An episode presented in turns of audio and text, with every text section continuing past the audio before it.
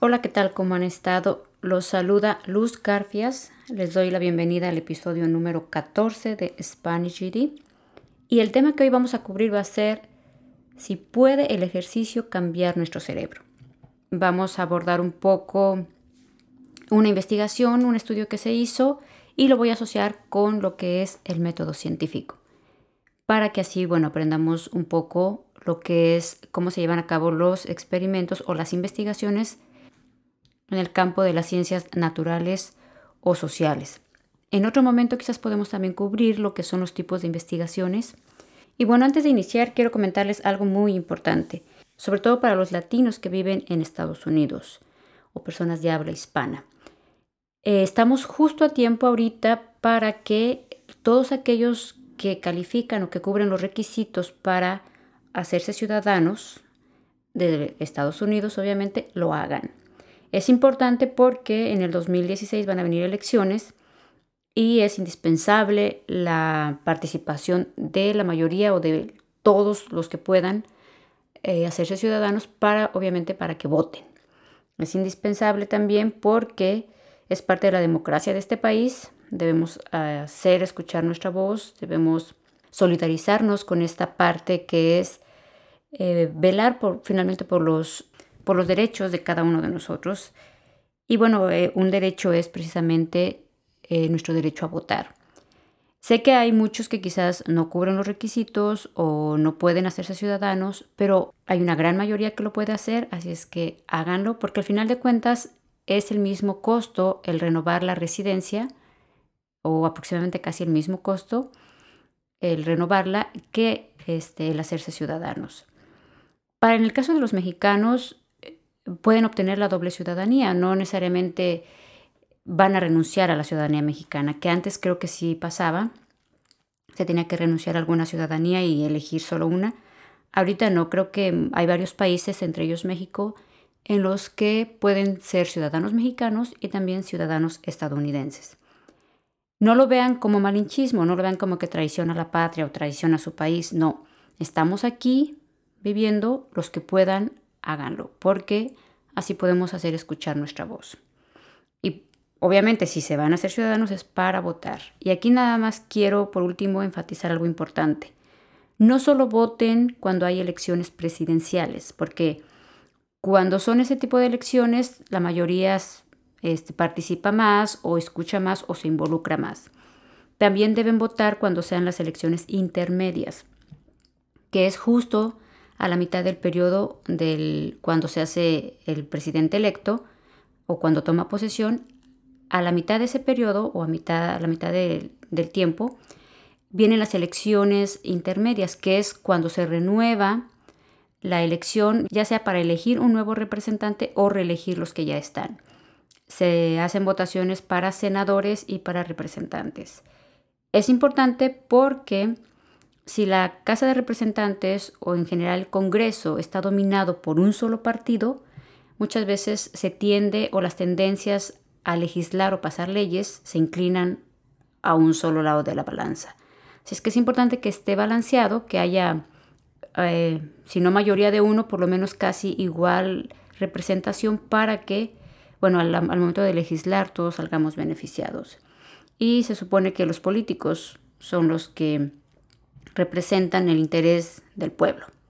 Y no hay otra manera de hacerlo saber si no es por medio de las votaciones, también contactando a sus representantes, por supuesto hacer, hacerles saber que, este, por ejemplo, vamos a suponer, si hay alguna iniciativa de ley en su estado, hacerles saber a los representantes que, qué iniciativa de ley apoyan y en cuál iniciativa de ley están en contra.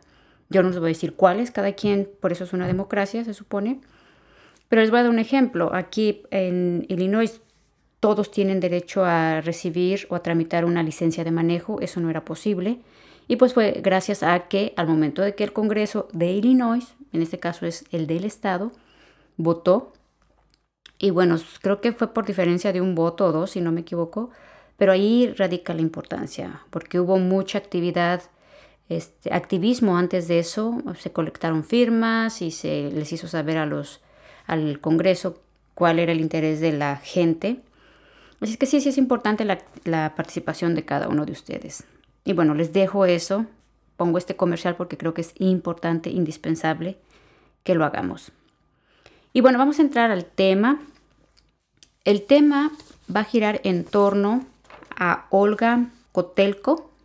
Ella era una ciudadana canadiense de padres ucranianos. Murió a los 95 años, justo el año pasado, en junio del 2014. Pero en el 2013 vino a la Universidad de Illinois a que se le hicieran unos estudios a su cerebro. ¿Y por qué a ella?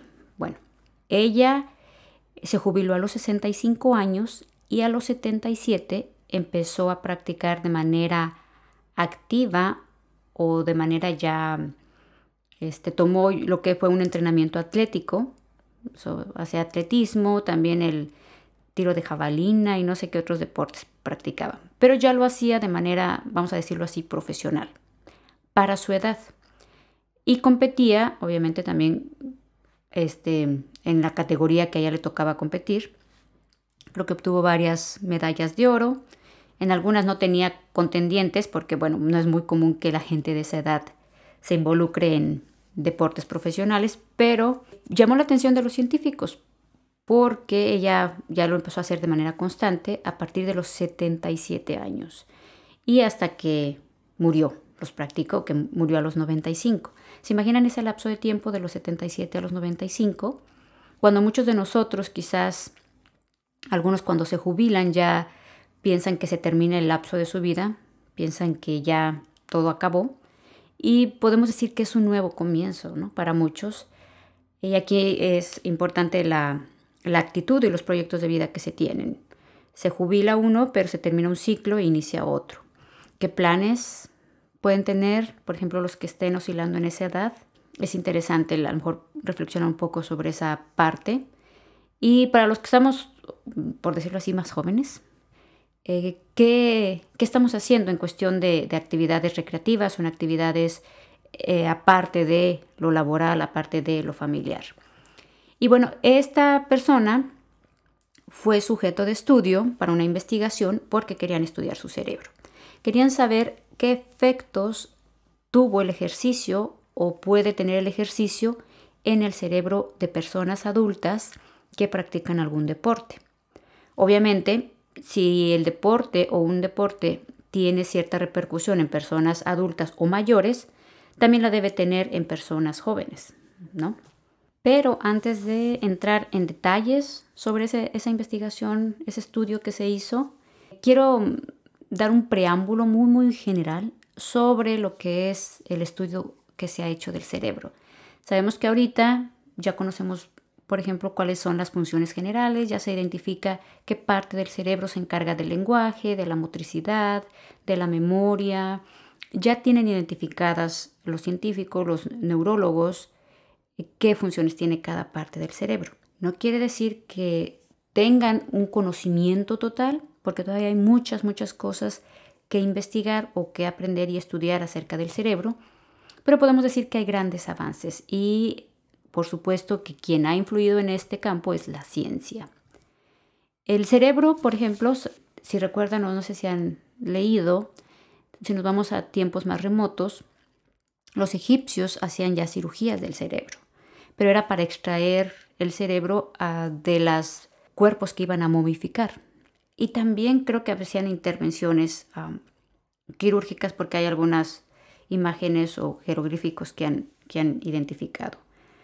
Pero ya científicamente podemos decir que el cerebro se ha empezado a estudiar a finales, o se empezó a estudiar a finales del siglo XIX, que es aproximadamente el siglo XIX abarca de 1800 a 1900.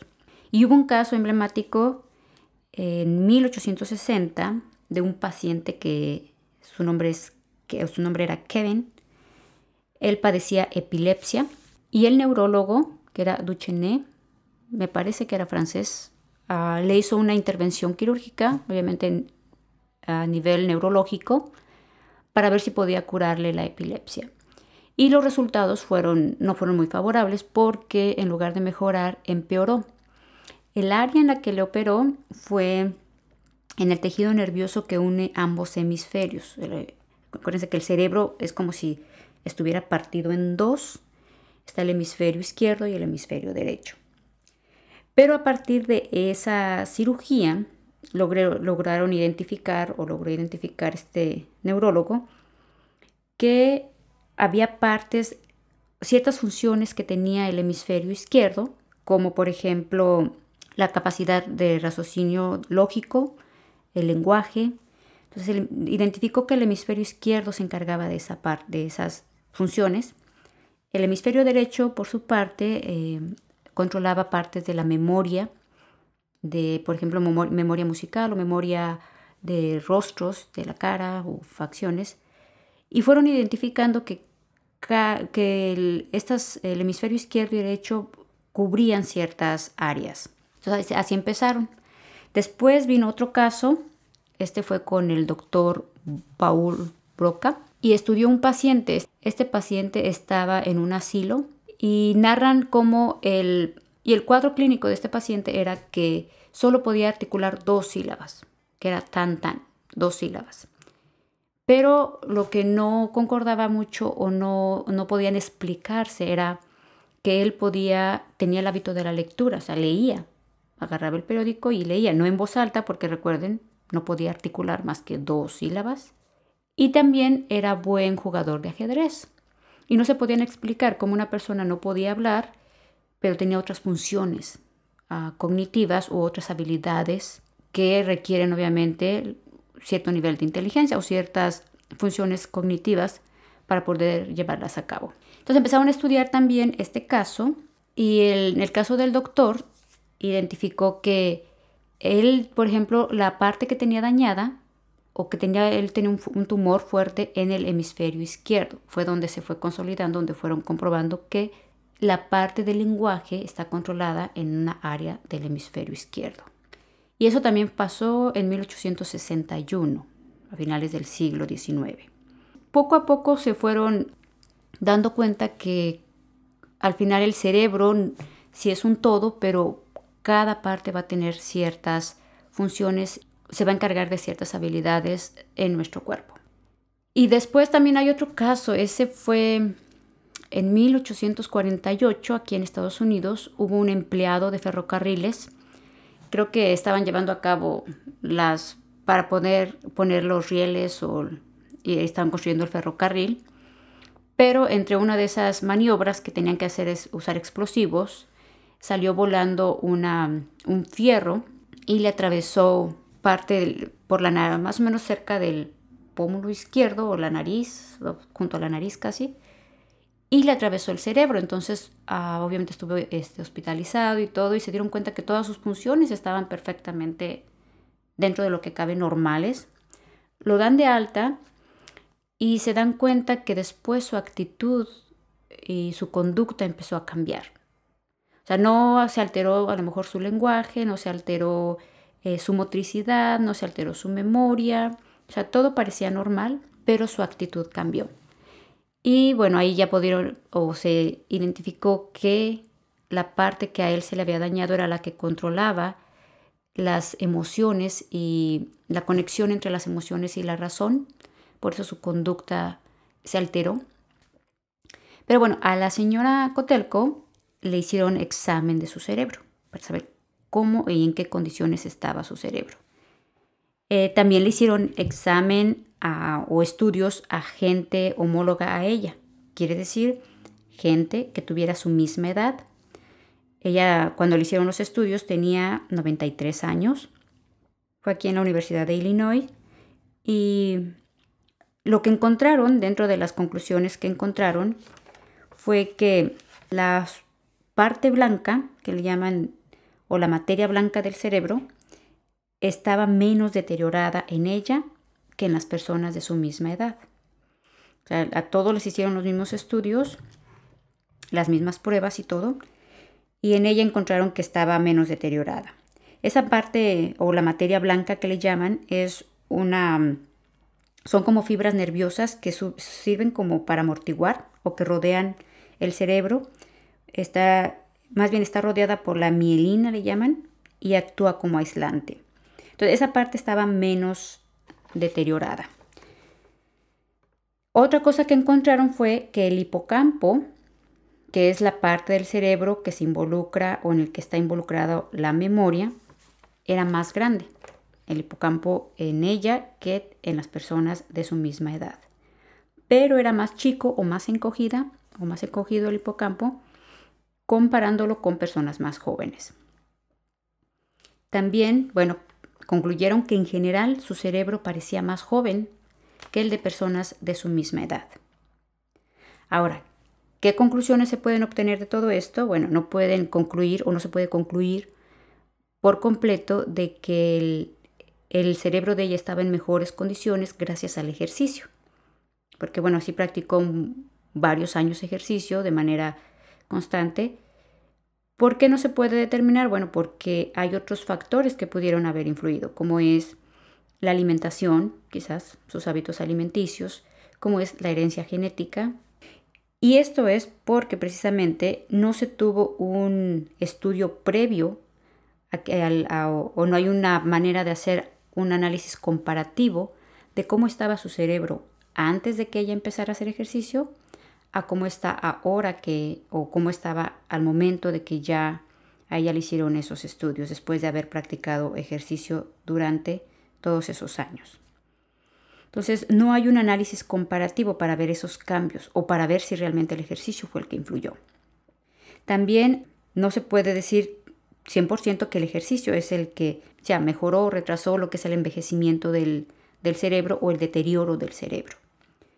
¿Esto a qué nos lleva? Bueno, hacernos muchas preguntas. Quizás el si fue el ejercicio realmente o fue la alimentación o qué otros, aunque aquí no se estudió para nada lo que es la influencia de los nutrientes o la alimentación, fue solo el, el hecho de cómo estaba, en qué condiciones estaba su cerebro. Y aquí viene lo que es el método científico para explicarles o relacionarlo un poco. Quizás después de saber estos resultados nos podemos plantear varias preguntas. El ¿Qué pasa si a lo mejor algún tipo de ejercicio puede influir más? ¿no? Poder hacer un estudio comparativo y decir que a lo mejor este ejercicio, o a lo mejor el puro atletismo me ayuda más al cerebro, o a lo mejor la natación ayuda más al cerebro. Ahí podrían hacerse estudios comparativos, si sí es que ayuda. Pero tendríamos que plantearnos también cómo, cuál va a ser el sujeto de estudio o a qué tipo de persona se va a estudiar, por cuánto tiempo eh, con qué tipo de instrumentos, qué se va a medir, se va a medir solamente desde inteligencia, se van a medir también a lo mejor sensores o qué partes del cerebro se activan o la parte esta de el tamaño del hipocampo, las características que tiene cada parte del cerebro, etc. Entonces, el método científico incluye o surge a través de un problema. Entonces, a partir de este experimento que hicieron o de esta investigación, pueden surgir más problemas. Problemas en el aspecto de retos para saber qué está pasando en el campo científico con esta área que es el envejecimiento del cerebro o cómo conservar mejor nuestro cerebro. Entonces el científico se va a plantear varias preguntas porque tiene ese problema para saber si realmente cuál ejercicio. Una vez que se plantea o identifica el problema, surge la hipótesis. A lo mejor su hipótesis es que el ejercicio sí mejora el desempeño cognitivo o previene el envejecimiento del cerebro. Ahí tiene que delimitar el tema, o sea, de ser específico, qué es lo que se quiere investigar. Y ya que plantea su hipótesis, entonces ya va a llevar a cabo el experimento. Y el experimento puede incluir todos los instrumentos que se van a usar, todos los sujetos de estudio, va a ser a todo un grupo, va a ser a ciertas personas, va a ser en diferentes lugares, en diferentes países o solamente a un cierto grupo cerrado. Entonces, la investigación debe ser controlada lo más posible, que pueda haber variables independientes, ¿no? Por ejemplo, si no se va a considerar la parte de la alimentación o, verificar qué, tipo de alimentación llevan las personas. Entonces, tienen que delimitar bien cómo van a llevar a cabo ese experimento. Después de, determinar eso, bueno, empiezan el experimento y también está la parte de las observaciones y la, eh, cómo van a recabar la información eh, o, registrar toda la información. Para eso se puede recurrir a tablas, eh, a estadísticas, la parte si hacen los exámenes, qué resultados se tiene. Entonces todo debe estar muy, muy rigurosamente controlado, registrado. Y ya que tienen toda, toda la información, entonces se hace el análisis de la información para poder tener una conclusión. ¿Qué es lo que hicieron aquí? No se lo estoy explicando así como que en lenguaje entendible y a grandes rasgos, ¿no? Es mucho más complicado porque, bueno, una vez que estás metido en la... hay investigaciones que pueden llevar años. Ahí pueden, hay unas que se llaman las investigaciones longitudinales, por ejemplo, si quisieran eh, determinar en 15 años, en 20 años, cuánto puede afectar el ejercicio. Y ahí tendrían que tener dos grupos, a lo mejor los que no hacen ejercicio, que llevan una vida completamente sedentaria, y los que hacen ejercicio. Hacer pruebas previas y pruebas posteriores, pero a lo mejor a un largo plazo. ¿Cuánto, si es que influye, cómo influye, en qué áreas influye? Y bueno, sí, obviamente en este es muy interesante lo que se hizo en este en este experimento, en esta investigación, aunque la evidencia fue débil, pero sí es ah, deja deja varias incógnitas o deja varias interrogantes abiertas que seguramente van a dar paso a nuevas investigaciones con respecto o en relación al cerebro. Y aparte de ese estudio que se hizo con la señora Cotelco, hay dos más. Uno fue también con personas mayores de entre 60 a 80 años. Ese experimento se fue publicado en la revista Plus One, no Plus, sino Plus One, que es P-L-O-S One. Y en este caso escaneaban el cerebro o pasaban un escáner de personas de edad avanzada, entre los 60 y 80 años y la técnica era registrar la entrada de oxígeno a las células para medir la actividad del cerebro. Eh, lo que encontraron, este, bueno, medían, también midieron la actividad aeróbica, lo que era qué tan activa estaba la persona, posiblemente les pusieron un, monitor o, o a lo mejor un brazalete o algo que iba midiendo qué tanta actividad física tenían, si caminaban, a qué velocidad caminaban, cuánto tiempo, etcétera. Lo que se encontró en este caso fue que los que estaban más activos físicamente mostraron una mejor oxigenación y patrones saludables de la actividad cerebral. Y fue mejor que las personas que llevaban una vida sedentaria. Entonces también esto como que puede apoyar un poquito la otra investigación. Y bueno, también lo que se encontró es que las personas tenían mayores puntuaciones en las pruebas cognitivas. Eh, les digo, esta fue otra, otra investigación publicada en esa revista. Aunque en esta otra investigación se tiene la misma, la misma este, disyuntiva, el mismo problema. No se sabe hasta qué punto el, ejercicio fue realmente el que hizo que se mejorara. Porque no hay una, no se puede comprobar una asociación de causa y efecto. Les digo, puede haber otros factores. Así es que todavía se tiene que seguir investigando. Ah, hay otra investigación muy, muy, muy parecida que se llevó a cabo en la Escuela de Medicina en Winston-Salem, en Carolina del Norte. Esta fue con sujetos de, que oscilaban entre los 70 y los 89 años de edad. En este caso se hicieron dos grupos.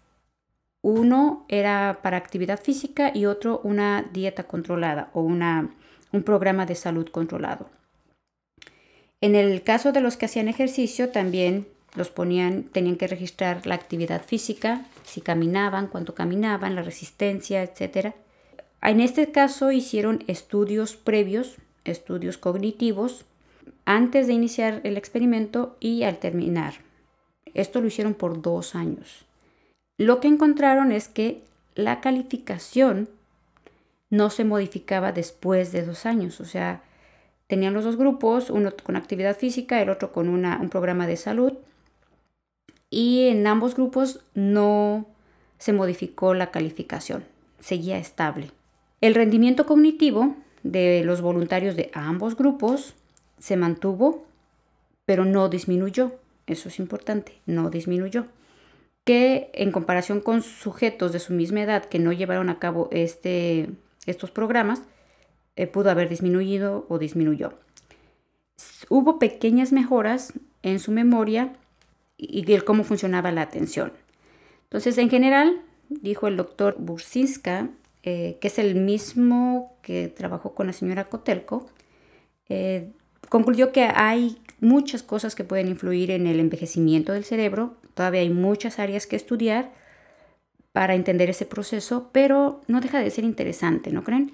El hecho de, saber o de pensar que, el que nosotros llevemos una vida más activa, no, no tan sedentaria, va a favorecer no solo nuestra salud física, sino también la salud y el bienestar y la integridad de nuestro cerebro, que al final es el órgano más importante porque controla, uno de los órganos más importantes. Por supuesto que todos los órganos somos un sistema, dependemos, unos órganos dependen de otros, pero el cerebro tiene esa fascinación porque es el que nos maneja al final. Entonces, les comparto esta porque, bueno, esta, esta investigación se me hizo interesante. Puede, puede aportar cosas. Una, para que analicen ustedes qué tanta actividad física llevan y qué tanta incluso actividad eh, cognitiva usan. Hay una frase en inglés que dice, if you, if you don't use it, you lose it, algo así. Mientras más actividad intelectual o de retos cognitivos le damos a nuestro cerebro, creo que obviamente va a estar en mejores condiciones, veámoslo como un músculo. Eh, también sabemos que si se estimula más, el desempeño va a ser cada vez mejor. No quiere decir que se van a poner a hacer ejercicio de manera desquiciada, decir, ok, me voy a poner a hacer ejercicio y me voy a hacer más inteligente. No. Recuerden que el objetivo de la investigación era ver si el ejercicio cambia el cerebro, pero no necesariamente que nos va a hacer más inteligentes, sino en qué circunstancias se puede conservar mejor o puede reducir el proceso de envejecimiento o puede darles, o al final nosotros podemos tener una mejor calidad de vida. Podemos ver que este tema tiene muchos aportes, es muy interesante, así es que si les queda la inquietud de aprender más sobre esto, bueno, tenemos afortunadamente todos los recursos en línea. Lean, estudien, aprendan. Y bueno, lo que nos deja esto es que hay que hacer ejercicio. Se los dejo, nos escuchamos para la próxima. Se despide de ustedes Luz Garfias. Recuerden que nos pueden visitar en nuestras redes sociales y nuestra página web es SpanishGD365.com.